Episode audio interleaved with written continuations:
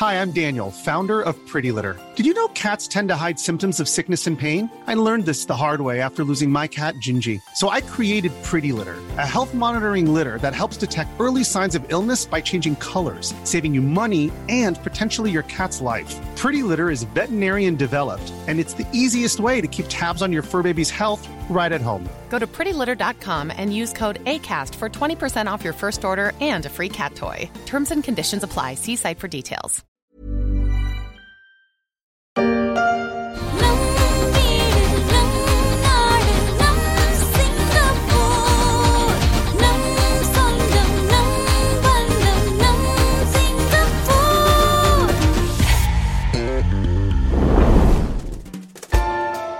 Soutazini rêvait de chanter les louanges de Singapour en tamoul.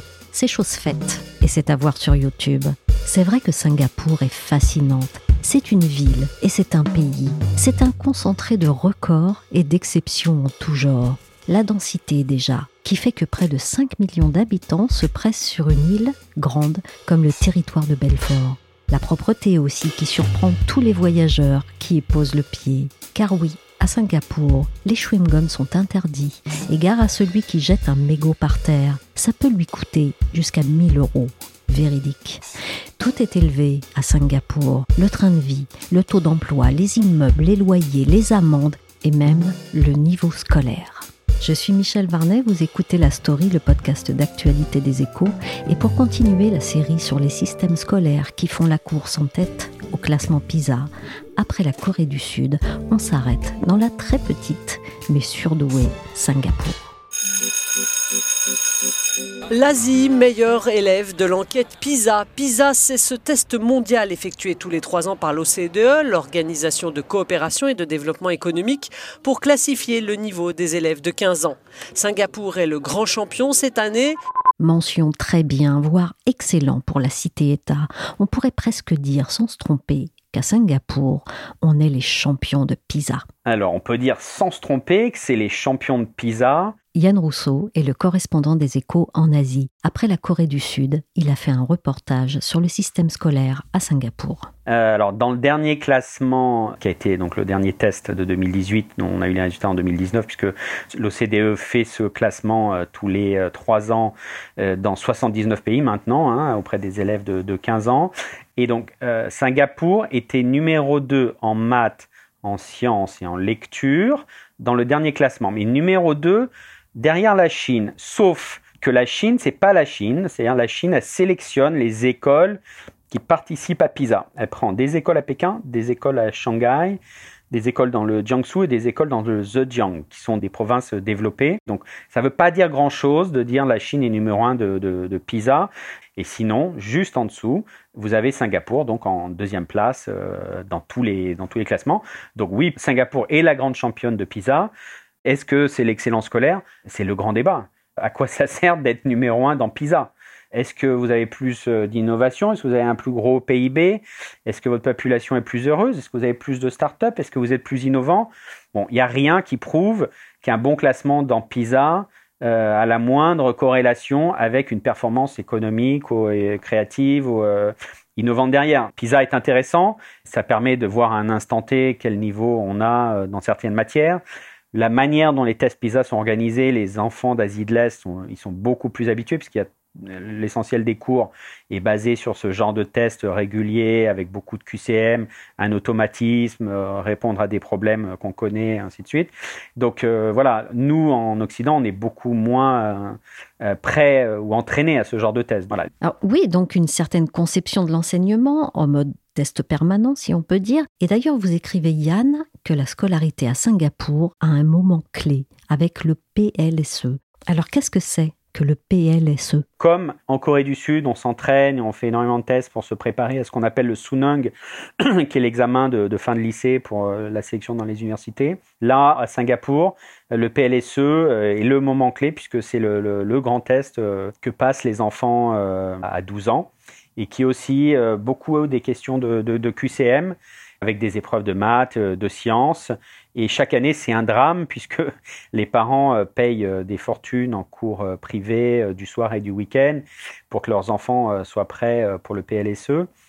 et ils vont, euh, ils se plaignent chaque année euh, lorsque l'examen est terminé, leurs enfants rentrent en pleurs parce qu'ils n'ont pas réussi à faire leur dernier problème. Vous avez une flambée des, plaintes euh, sur Twitter, sur Facebook, des parents qui disent comment ça, comment avez-vous osé humilier mon enfant, ça fait huit ans qu'il se prépare, regardez, ce problème est insoluble. Avec donc les, ils, publient hein, sur Facebook, sur Twitter, sur les forums le problème. Il y a même une année où un, membre du Parlement s'était plaint et avait dit je l'ai fait passer à mes collègues députés, personne n'y arrive. Donc c'est vraiment un, examen euh, crucial, clé, mais qui est vu euh, dans le système scolaire euh, singapourien comme un moment où on doit orienter les enfants dans trois, alors on appelle ça des streams, des courants si vous voulez en, à Singapour, où il va y avoir, ça va rythmer, ça veut dire la, quantité de cours qu'ils vont avoir, la difficulté des cours et le rythme avec lequel ils vont finir le, secondaire. Donc, euh, si vous êtes dans le meilleur stream, euh, là, euh, ça vous permettra d'accéder aux meilleures universités. Et si vous êtes dans le deuxième ou le troisième, bah, ça sera plus compliqué pour vous d'accéder aux universités les plus prestigieuses du pays ou aux meilleurs lycées, ainsi de suite. donc, les lycées vont ensuite, voilà, vont en fonction des notes au PLSE, euh, vont vous choisir pour aller dans le bon, dans le moyen ou dans le stream numéro 3. Les autorités singapouriennes disent en permanence que c'est pas parce que vous avez eu une mauvaise note au PLSE et que vous êtes retrouvé dans un stream plus faible que vous ne pourrez pas rebondir plus tard. Donc dans les faits, c'est une minorité d'enfants qui arrive à remonter le courant, si je puis dire, et qui arrive à réintégrer euh, la filière d'élite s'il n'a pas une bonne note au PLSE. Donc les parents euh, font tout pour que leur enfant ait une bonne note euh, à ce grand examen quand ils ont 12 ans. Tout se joue à 12 ans à Singapour? Tout se joue à 12 ans à Singapour et donc tout est orienté pour à l'école publique comme dans les cours privés, puisqu'il y a énormément de cours privés à Singapour de soutien. Et les parents ben, s'orientent, font tout pour que leur enfant réussisse. Et donc, ils vont tous euh, compléter euh, l'école publique, qui est déjà plutôt bien cotée hein, à, Singapour, euh, on va en parler. Et ils vont compléter cette formation par des cours privés, des cours du soir, énormément de maths, de sciences et d'anglais. Et ça commence dès la maternelle. Vous avez des enfants à partir de 4 ans dans certains cours à Singapour où ils vont aller faire de l'initiation aux mathématiques, parler en anglais, jouer en faisant de la science pour tout doucement euh, voilà, gagner sur le programme officiel euh, scolaire, pour être en permanence en avance jusqu'à l'âge des 12 ans et que pour euh, l'année du test, soient extrêmement bien préparés. Donc les, parents font ça, ils prennent leur enfant d'un cours privé à l'autre, ainsi de suite. C'est en permanence des activités, plus des activités plus culturelles d'éveil, puisqu'il y a cette idée à Singapour que voilà, il faut faire que vos enfants soient complets et en sport et qu'ils jouent tous un instrument, ainsi de suite. Donc il y a vraiment cette pression euh, très forte pour en faire des petits-enfants euh, parfaits euh, et très bons à l'âge de 12 ans.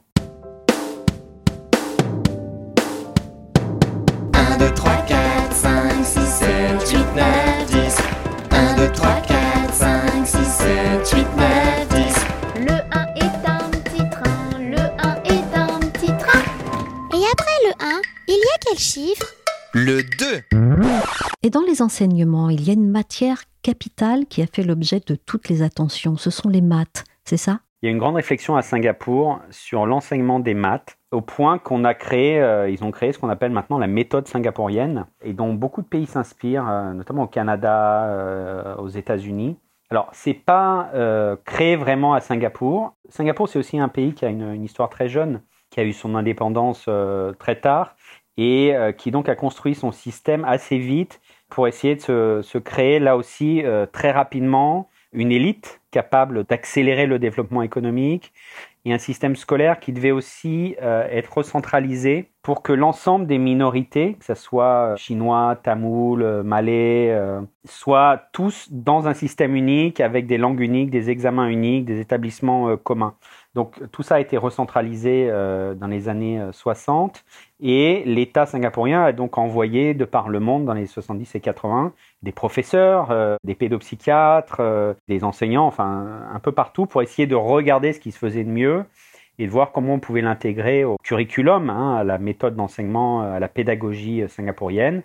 Et en mathématiques, ils sont arrivés avec une recette euh, qui, qui est assez utile et qu'on va retrouver donc dans pas mal d'établissements anglo-saxons aujourd'hui, c'est l'idée de pas étouffer les enfants avec de la théorie, de l'abstrait et de partir vers du concret. C'est-à-dire que on va pas vous apprendre euh, au primaire tout de suite la division, la multiplication, la soustraction, les fractions en vous disant euh, 5 plus 3 égale 8, euh, si je divise par 2, j'ai 4.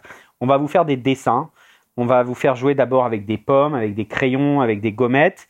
Et vous allez comme ça apprendre les concepts, vous les approprier, les apprivoiser. Et ensuite, on va les schématiser avec des barres, avec des cercles. Et ensuite, à la fin seulement, on va vous dire, eh bien en fait, il y a des codes, il y a des chiffres qui vous permettent de faire la même chose. euh, et donc tout est modélisé en permanence dans un cours euh, de mathématiques euh, à Singapour. Et c'est assez efficace. Leur idée, c'est ils disent que les, par exemple en Occident, ils pensent que on fait énormément de concepts, mais que les enfants, ça reste abstrait. Ils voient pas à quoi ça sert et ils vont pas au fond du système. Eux, ils disent qu'ils vont dans moins de concepts, mais qu'il y a une maîtrise beaucoup plus profonde du concept, puisqu'on sait à quoi ça sert. C'est une fraction.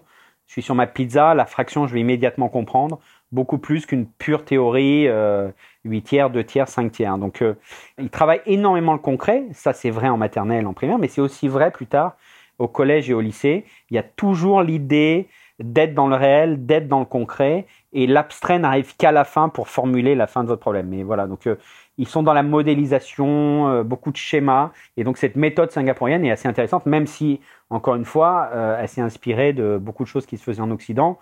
Ils ont beaucoup regardé euh, la méthode Montessori ou la méthode euh, Freinet en France, c'est Saint Freinet. Donc voilà, mais sur l'enseignement des maths, c'est très intéressant, sur l'enseignement de la science aussi. Ils ont une approche très pédagogique, par l'application, par l'expérience. C'est-à-dire, euh, voilà, un enfant français qui comprend euh, le courant, la tension, l'intensité. Bon, bah là, à Singapour, vous avez beaucoup travaillé sur des petits modèles euh, électriques avec des lampes, avec des interrupteurs, avec des variateurs. Et ils sont vraiment dans la- l'application avant d'aller dans le théorique et l'apprentissage. Donc, c'est assez intéressant. Le chemin parcouru en 50 ans à peine par ce micro-État, il est fièrement exposé ici, au Musée national. Il y a quelques dizaines d'années, on circulait en pouce-pouce à Singapour.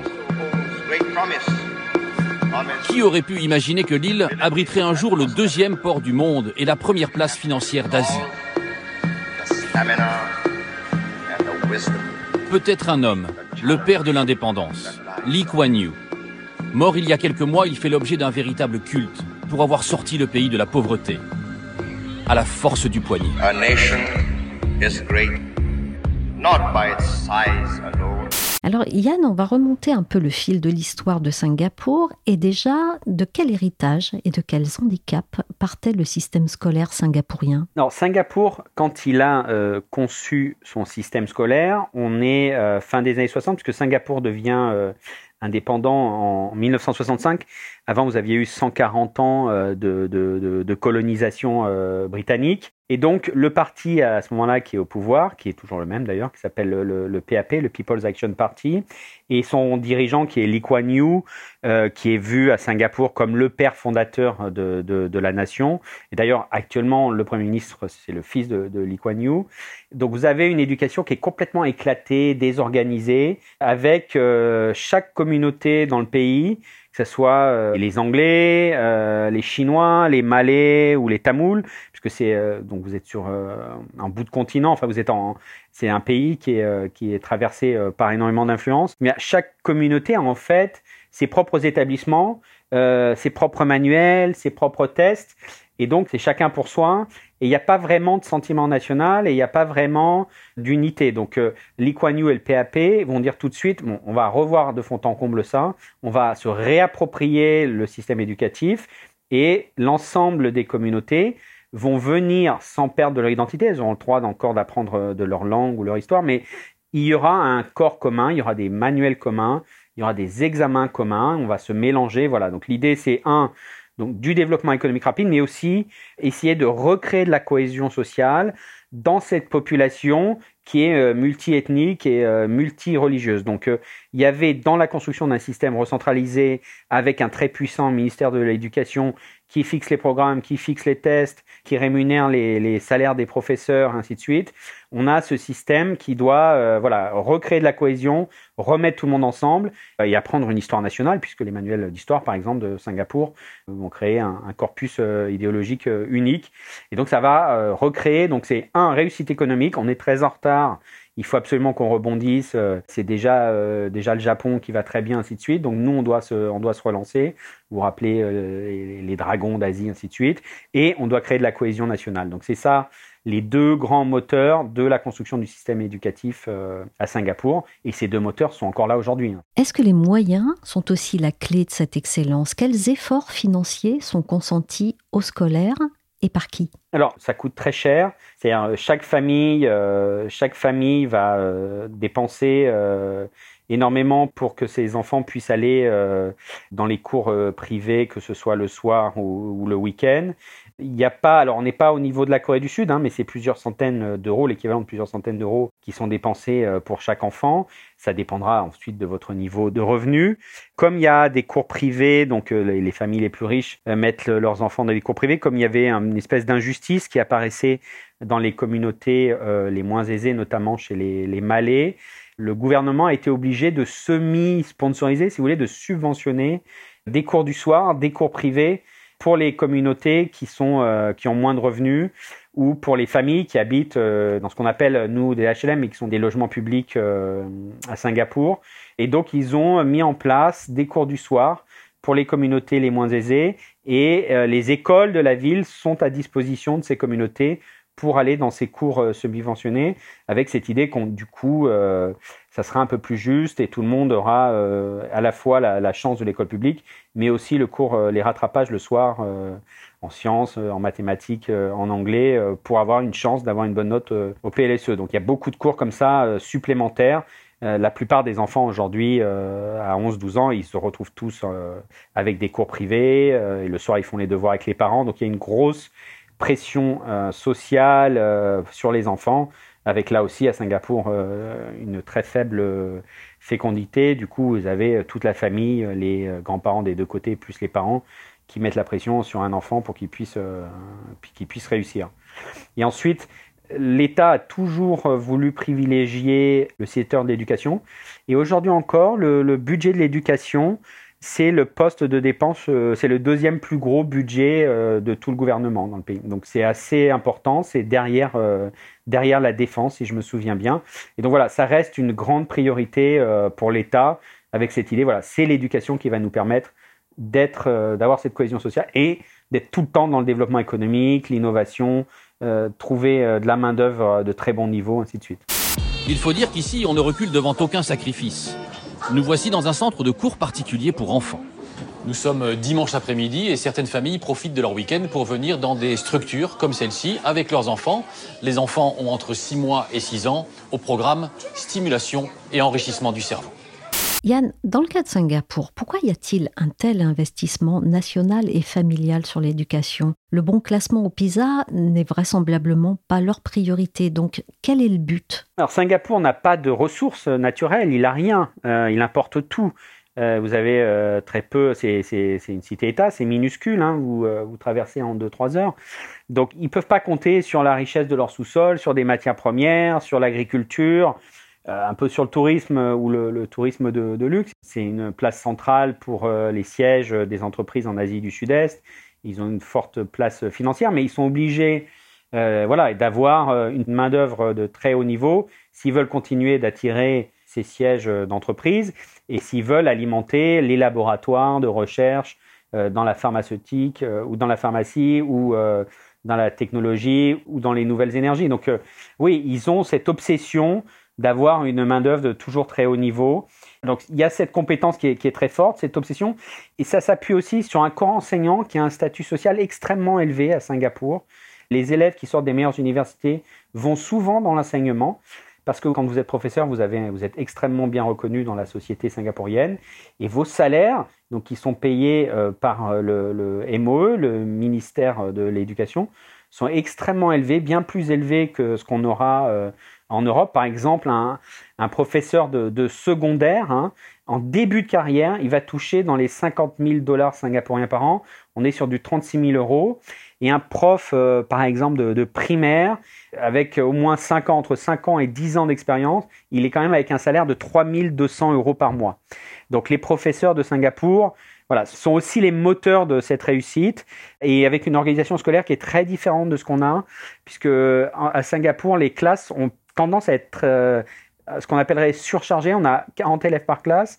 Parce que l'idée, c'est que le professeur, sur son temps professionnel, la moitié seulement, c'est donner des cours, et l'autre moitié, c'est réfléchir sur la qualité de ses cours. Donc du contrôle, un, de la formation continue, au moins 100 heures euh, par an, et un contrôle permanent. C'est-à-dire que vous, toutes les semaines, vous allez aller en réunion avec vos collègues qui enseignent les maths, qui enseignent l'anglais, qui enseignent les sciences, et vous regardez un, un cours de l'un d'entre vous, et vous prenez les bonnes idées, et vous critiquez les mauvaises idées. Et donc, la moitié du temps du prof à Singapour, c'est travailler sur la qualité de son cours. Donc, on n'est pas euh, comme euh, en France où les profs sont euh, submergés de travail, corriger les copies, préparer à l'arrache le soir et on n'a pas le temps de la réflexion. C'est une organisation totalement différente. 40 élèves par classe, mais avec des cours extrêmement bien préparés, avec des profs formés en continu et super bien payés, avec donc ce statut social. Et donc voilà, les, meilleurs vont devenir profs à Singapour. Et donc ça fait partie de ce système, de ce moteur, euh, en disant voilà, l'éducation c'est notre seule chance puisqu'on a, on a un peu rien d'autre. Et euh, donc voilà, il faut qu'on soit à un très haut niveau euh, en permanence. Merci à Yann Rousseau, correspondant des échos en Asie, pour cette plongée dans une excellence singapourienne en plein questionnement. La série se poursuit demain avec un retour en Europe et les désillusions de la Pologne qui, après des progrès fulgurants au classement PISA, pourrait dégringoler sous le coup de mauvaises politiques et de dangereuses géopolitiques. La story s'est terminée pour aujourd'hui. Cette émission a été réalisée par Nicolas Jean. Vous pouvez nous retrouver sur toutes les plateformes de téléchargement et de streaming de podcasts comme Apple Podcast, Podcast Addict, Castbox ou encore Deezer, Spotify et Amazon Music. Pour suivre l'actualité, à travers nos articles, nos analyses ou encore nos enquêtes, rendez-vous chaque jour sur leséchos.fr.